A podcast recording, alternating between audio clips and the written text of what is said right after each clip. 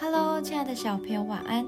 今天小安姐姐的睡前祷告主题是向人见证，《使徒行传》二十二章十四到十六节。他又说：“我们祖宗的神拣选了你，叫你明白他的旨意，又得见那译者，听他口中所出的声音，因为他要将所看见的、所听见的，对着万人为他做见证。”现在你为什么单言呢？起来，求告他的名受洗，洗去你的罪。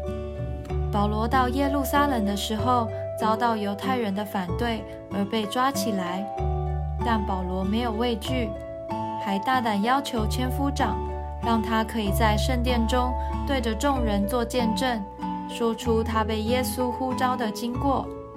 见证就是把我们所感受到神的爱，所得到的神的恩典，透过我们的口、我们的行为表现出来。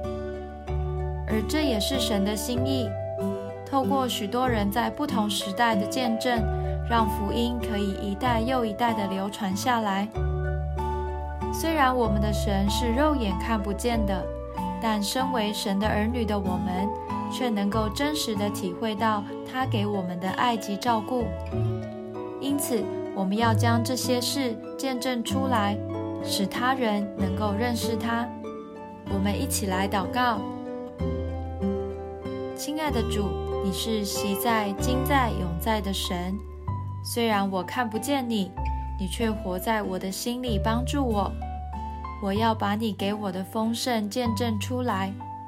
让更多人认识你，得到你的救恩。奉主耶稣基督的名祷告。